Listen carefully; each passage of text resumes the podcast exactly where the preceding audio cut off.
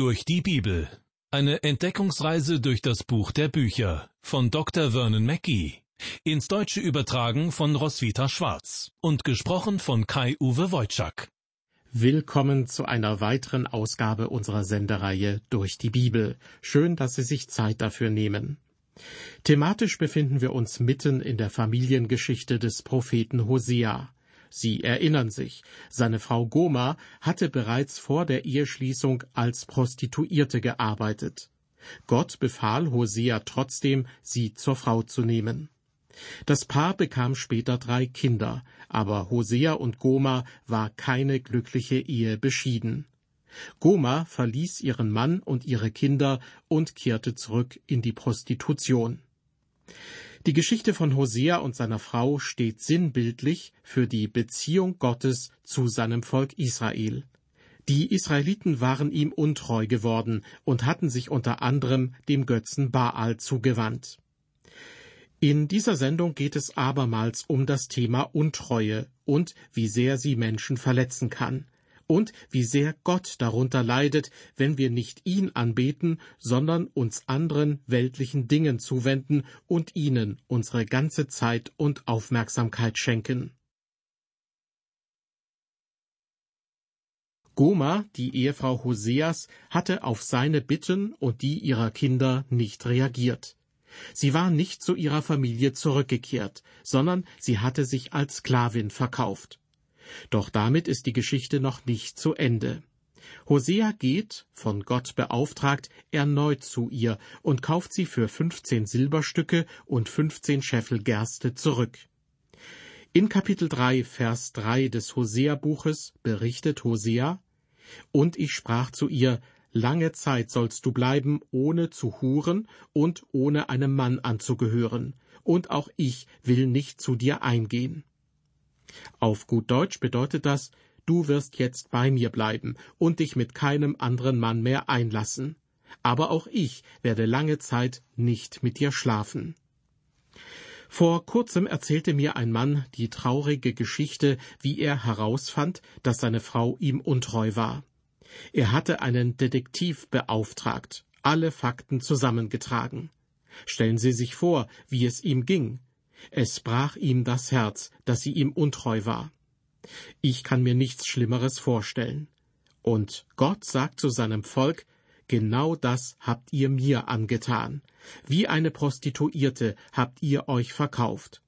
Ihr nennt mich Herr, aber ihr seid andern Göttern nachgelaufen, habt euch von mir abgewandt und ihr dient mir nicht mehr. Jesus hat einmal gesagt, es werden viele zu mir sagen an jenem Tage, Herr, Herr, haben wir nicht in deinem Namen geweissagt? Haben wir nicht in deinem Namen böse Geister ausgetrieben? Haben wir nicht in deinem Namen viele Wunder getan? Dann werde ich ihnen bekennen, ich habe euch noch nie gekannt. Liebe Hörer, was ich dazu zu sagen habe, klingt sehr hart und ist für viele bestimmt eine Provokation. Ich sage es dennoch. Wenn in einer Kirche oder einer christlichen Gemeinde ein Mensch auf der Kanzel steht, der die Botschaft Gottes der Gemeinde vorenthält, dass Jesus Christus Gottes Sohn ist und dass er für alle Sünder gestorben ist, dann ist das in Wahrheit keine Kirche bzw. keine Gemeinde, sondern es ist ein spirituelles Bordell. Diese Worte stammen nicht von mir, es sind im Prinzip Gottes Worte aus dem Hosea-Buch. Es ist kaum möglich, das deutlicher und noch härter zu sagen, und man versteht, warum Hosea damals in Israel nicht zum Mann des Jahres gewählt wurde. Er gewann keinen Beliebtheitswettbewerb in seiner Heimatstadt, so viel ist sicher. Denn er sagte seinem Volk im Auftrag Gottes, die ganze Nation ist zu einer Horde Prostituierter geworden. Ihr habt euch den Götzen zugewandt und euch von dem lebendigen, wahren Gott abgewandt. Vor uns liegen nun die Verse vier und fünf, zwei prophetische Verse, die vor allem für diejenigen eine wichtige Lektion bereithalten, die am liebsten genau ausrechnen würden, wann der Herr Jesus Christus wiederkommt. In der Tat, obwohl das dritte Kapitel des Hosea-Buches nur aus fünf Versen besteht, enthält es die wohl großartigste Prophezeiung im Wort Gottes. Charles Feinberg, ein gläubiger Jude und herausragender hebräischer Gelehrter, sagte über dieses Kapitel, es hat völlig zu Recht seinen Platz unter den größten prophetischen Ankündigungen Gottes. Im Zusammenhang mit dieser Bibelstelle sollten Sie am besten im Neuen Testament die Kapitel 9 bis 11 des Römerbriefes lesen. Ich bin der Meinung, dass diese Kapitel die Geschichte Gottes mit dem Volk Israel in einer wunderbaren Zusammenfassung wiedergeben. In Kapitel 9 des Römerbriefes wird die Beziehung Gottes zu seinem Volk in der Vergangenheit beleuchtet. In Kapitel 10 wird die Gegenwart dargelegt und in Kapitel 11 ein Ausblick auf die Zukunft gewährt. In Bezug auf Israel schreibt Hosea, Vers 4, denn lange Zeit werden die Israeliten ohne König und ohne Obere bleiben, ohne Opfer, ohne Steinmal, ohne Ephod und ohne Hausgott. In Bezug auf die Zeitangabe fällt auf, dass Hosea keine konkrete Angabe liefert, wie lange Israel ohne König wird auskommen müssen. Das ist ungewöhnlich, weil den Israeliten dreimal gesagt wurde, dass sie aus ihrem Land vertrieben und dreimal auch wieder zurückgeführt werden sollten.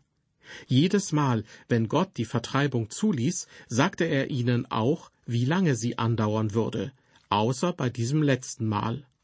Beim ersten Mal sagte Gott zu Abraham, ich werde dir dieses Land geben, es ist deines, aber deine Nachkommen werde ich 430 Jahre lang daraus fernhalten. Sie werden im Land Ägypten leben, und nach 430 Jahren werde ich sie zurückführen. Sie kamen tatsächlich zurück. Die Prophezeiung erfüllte sich Wort für Wort. Beim zweiten Mal sagte Gott durch Jeremia, als Strafe für eure Sünden werdet ihr 70 Jahre lang in der Fremde leben. Auch das erfüllte sich Wort für Wort. Hier nun in unserem Bibeltext spricht Hosea zu den Menschen im Nordreich Israel. Israel wird lange Zeit oder wie es in einer anderen Übersetzung heißt, viele Tage ohne König bleiben. Wir wissen heute, dass sie niemals zurückgekehrt sind. Wie lang also ist eine lange Zeit? Wie lang sind viele Tage? Ich erinnere mich noch gut daran, wie manche Christen spekulierten, dass Jesus im Jahr 2000 wiederkommen würde. Ich weiß nicht, wo Sie das in der Bibel gelesen haben. Manche waren so sehr davon überzeugt, als ob sie einen direkten Draht zum Himmel gehabt hätten. Genauso waren manche davon überzeugt, sie selbst würden die Wiederkunft Jesu miterleben. Das hat sich vielleicht sogar für Christen, die sich nicht so gut in der Bibel auskennen, gut angehört. Aber ich betone noch einmal, solche genauen Zeitangaben werden Sie im Wort Gottes nicht finden. Nirgendwo in der Bibel wird die Zeit, wann Jesus wiederkommt, genau beziffert. Und doch werden solche Prophezeiungen immer wieder verbreitet. Aber warum spricht der Herr von einer langen Zeit und gibt kein genaueres Datum an? Vielleicht weil er zwischen der Zeit, als Israel im Jahr 70 nach Christus sein Land verließ, und der Zeit, zu der die Israeliten zurückkehren werden, aus den Heiden sein Volk beruft und seine Gemeinde baut. Liebe Hörer, ich bin fest davon überzeugt, dass die letzten Tage bereits angebrochen sind. Vielleicht fragen Sie sich jetzt, ob ich damit meine, dass der Herr bald wiederkommen wird. Nun, ich weiß nicht, wann es soweit sein wird, denn in den letzten Tagen leben wir bereits seit rund 2000 Jahren. Jesus sagte, siehe, ich komme bald. Und das ist ungefähr 2000 Jahre her. Ich glaube deshalb nicht, dass er nächste Woche, nächstes Jahr oder in den nächsten zehn Jahren kommt. Aber ich weiß es nicht. Andererseits meine ich, dass wir sehen können, wie der Weg dafür bereitet wird. Los geht es dann, wenn die Gemeinde von der Erde entrückt wird. Der Grund, warum es im Buch Hosea kein genaues Datum gibt, ist der, dass die Gemeinde in diesem Buch namenlos und zeitlos ist. Ja, wir, die wir zu der wahren Gemeinde gehören, sind ein himmlisches Volk ohne Namen. Vielleicht dachten sie, dass der Name der Gemeinde Jesu vielleicht Baptisten- oder Methodistengemeinde ist, evangelische oder katholische Kirche oder noch allgemeiner christliche Gemeinde. Doch so ist es nicht. Jesu Gemeinde hat keinen Namen, denn in der Bibel wird ihr keiner gegeben. Das griechische Wort Ekklesia heißt lediglich die Berufenen. Jesus beruft Menschen, und sie alle bilden seine Gemeinde, die seine Braut sein wird. Ich persönlich hätte trotzdem einen Namensvorschlag für seine Gemeinde. Im Gleichnis über die kostbare Perle, nachzulesen im Matthäusevangelium, steht die Perle für die Gemeinde, die der Kaufmann, in diesem Fall Jesus, kauft. Er bezahlt einen hohen Preis für seine Gemeinde. Im biblischen Urtext steht für das Wort Perle an dieser Stelle das griechische Wort Margarites. Sollte die Gemeinde also einen Namen bekommen, müsste dieser aus meiner Sicht Margarete lauten. Tatsächlich hat die Gemeinde aber keinen Namen und sie ist zeitlos. Hätten sie Simon Petrus getroffen, eine Stunde bevor an Pfingsten der Heilige Geist über ihn kam, und hätten ihn gefragt, Weißt du, was hier demnächst passieren wird? hätte er wohl geantwortet, Nein, weißt du es? Er wusste es nicht, weil die Geburt der Gemeinde zwar angekündigt, aber kein genaues Datum genannt wurde. Genauso wurde uns nicht gesagt, wann die Entrückung stattfinden wird. Wenn es soweit ist, wird die gesamte Gemeinde von der Erde fortgenommen. Deshalb wird in Vers 4 unseres Bibeltextes die Formulierung eine lange Zeit oder auch viele Tage gewählt. Eine genaue Zeitangabe gibt es hier nicht. Aber Hosea beschreibt, was diese Zeitspanne kennzeichnen wird. Er sagt, dass die Israeliten in dieser Zeit ohne König sein werden. Unter den heutigen Israeliten gibt es nicht wenige, die behaupten, sie wüssten ganz genau, zu welchem Stamm Israels sie gehören. Ich habe meine Zweifel diesbezüglich, obwohl Sie fest davon überzeugt sind. Davon abgesehen gibt es dennoch keinen Israeliten, der sagen kann, ich bin ein Nachfahre Davids und habe ein Anrecht auf den Thron. Der Einzige, der das Recht zu dieser Aussage hat, sitzt gegenwärtig zur Rechten Gottes, Jesus, der König der Könige und der Herr der Herren. Diesen König haben die meisten aus dem Volk Israel jedoch abgelehnt. Weiter heißt es in unserem Bibelvers, dass Israel nicht nur ohne König, sondern auch ohne Obere sein wird. Es gibt also auch keinen Thronfolger. Wenn Jesus Christus nicht ihr Messias ist, dann haben sie auch niemanden in Aussicht. Weiter heißt es, die Israeliten werden auch ohne Opfer bleiben. In Lukas 21, Vers 24 lesen wir, Jerusalem wird zertreten werden von den Heiden, bis die Zeiten der Heiden erfüllt sind. Da die Israelis nun wieder in Jerusalem leben, glauben viele Menschen, dass die Zeiten der Heiden vorüber sind. Aber gehört Jerusalem heute wirklich den Israeliten? Alle heiligen Orte in Jerusalem sind nach meiner Kenntnis in den Händen der Moslems, der russischen oder griechischen orthodoxen Kirche, der armenischen Kirche oder der römisch-katholischen Kirche. Die Christen haben Kirchen und die Muslime Moscheen über diese Orte gebaut. Dem Volk Israel jedoch gehören diese heiligen Orte nicht. Ich fragte einmal einen Israeli, mit dem ich gut befreundet bin, Jerusalem gehört doch jetzt euch. Warum reißt ihr den Felsendom, der auf dem Tempelberg in Jerusalem steht, nicht ab und errichtet euren eigenen Tempel? Dort könntet ihr dann auch wieder eure Opfer darbringen. Er antwortete, sollen wir etwa den dritten Weltkrieg anzetteln? Das wäre wohl die Konsequenz, da können wir uns ziemlich sicher sein. Das einzige Opfer, das Sie für sich beanspruchen können, ist das, das wir auch kennen, Jesus. Er starb vor rund 2000 Jahren vor der Stadt, wurde vom Tode auferweckt und sitzt heute zur Rechten Gottes.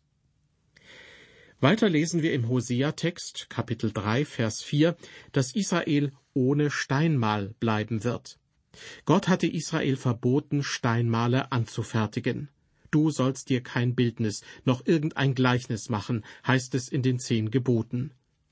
Und zum Schluss sagt Hosea, dass Israel auch ohne Ephod und ohne Hausgott bleiben wird.